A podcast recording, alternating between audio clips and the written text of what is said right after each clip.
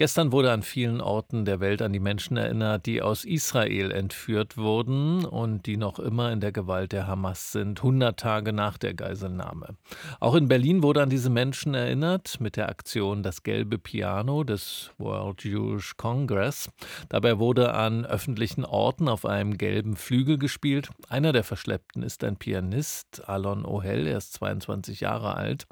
Gespielt wurde schon in Tel Aviv und in Tokio und gestern in Berlin in der James Simon Galerie auf der Museumsinsel.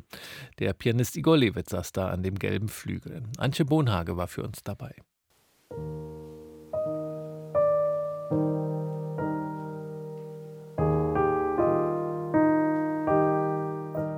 Die drei Intermezzi Opus 117 von Johannes Brahms spielte Igor Levit für Alon Ohel und die anderen etwa 130 Menschen, die seit mehr als drei Monaten von der Hamas als Geiseln gehalten werden.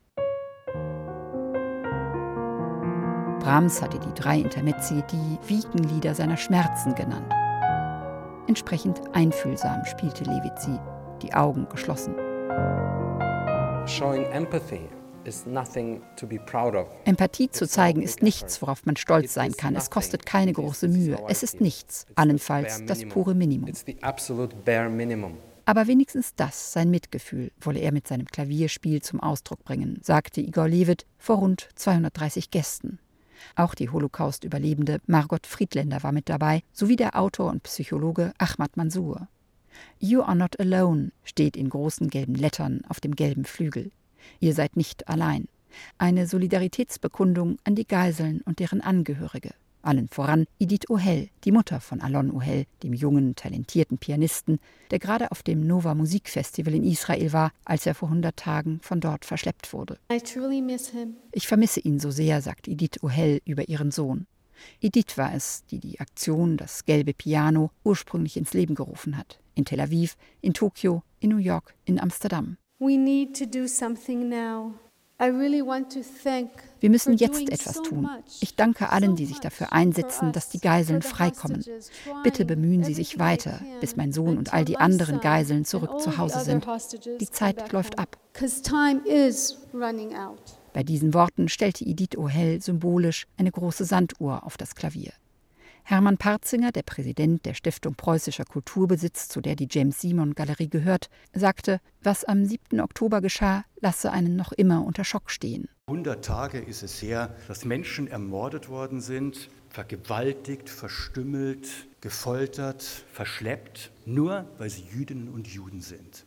Und ich glaube, das erinnert uns an die düstersten Zeiten unserer eigenen Geschichte. Und das ist das eigentlich Verheerende an diesem Tag. Der Antisemitismusbeauftragte der Bundesregierung, Felix Klein, sagte, es gebe für den Überfall kein passendes Wort. Die völlige Vernichtung der Jüdinnen und Juden. Meine Damen und Herren, das ist es, was die Hamas will. In Israel, in Deutschland, überall auf der Welt. Und daraus macht die Terrororganisation auch kein Geheimnis. Jüdische Menschen erlebten derzeit einen Antisemitismus, wie es ihn seit 1945 nicht mehr gegeben habe, so klein.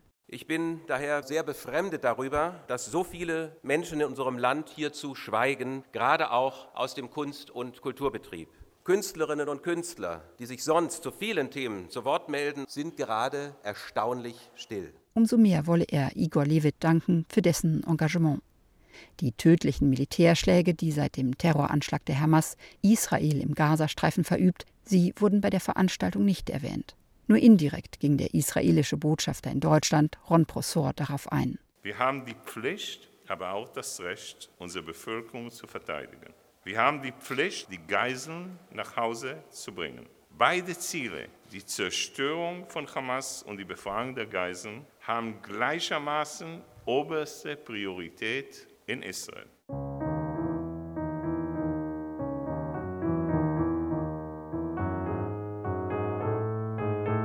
Bis zum 28. Januar wird das gelbe Piano im oberen Foyer der James Simon Galerie stehen. Alle dürfen auf dem Flügel spielen, alle, die die Aktion unterstützen und den Geiseln und deren Angehörigen Solidarität bekunden möchten. Und eines Tages werde auch Alon Ohel hier spielen, sagte Igor Levit, an Alons Mutter gerichtet. Und nach seinem Auftritt werde ich ihren Sohn bitten, mit mir fünf Minuten lang am Klavier zu improvisieren, vierhändig. Könne es kaum erwarten, mit Alon zu musizieren, sagte Levitt.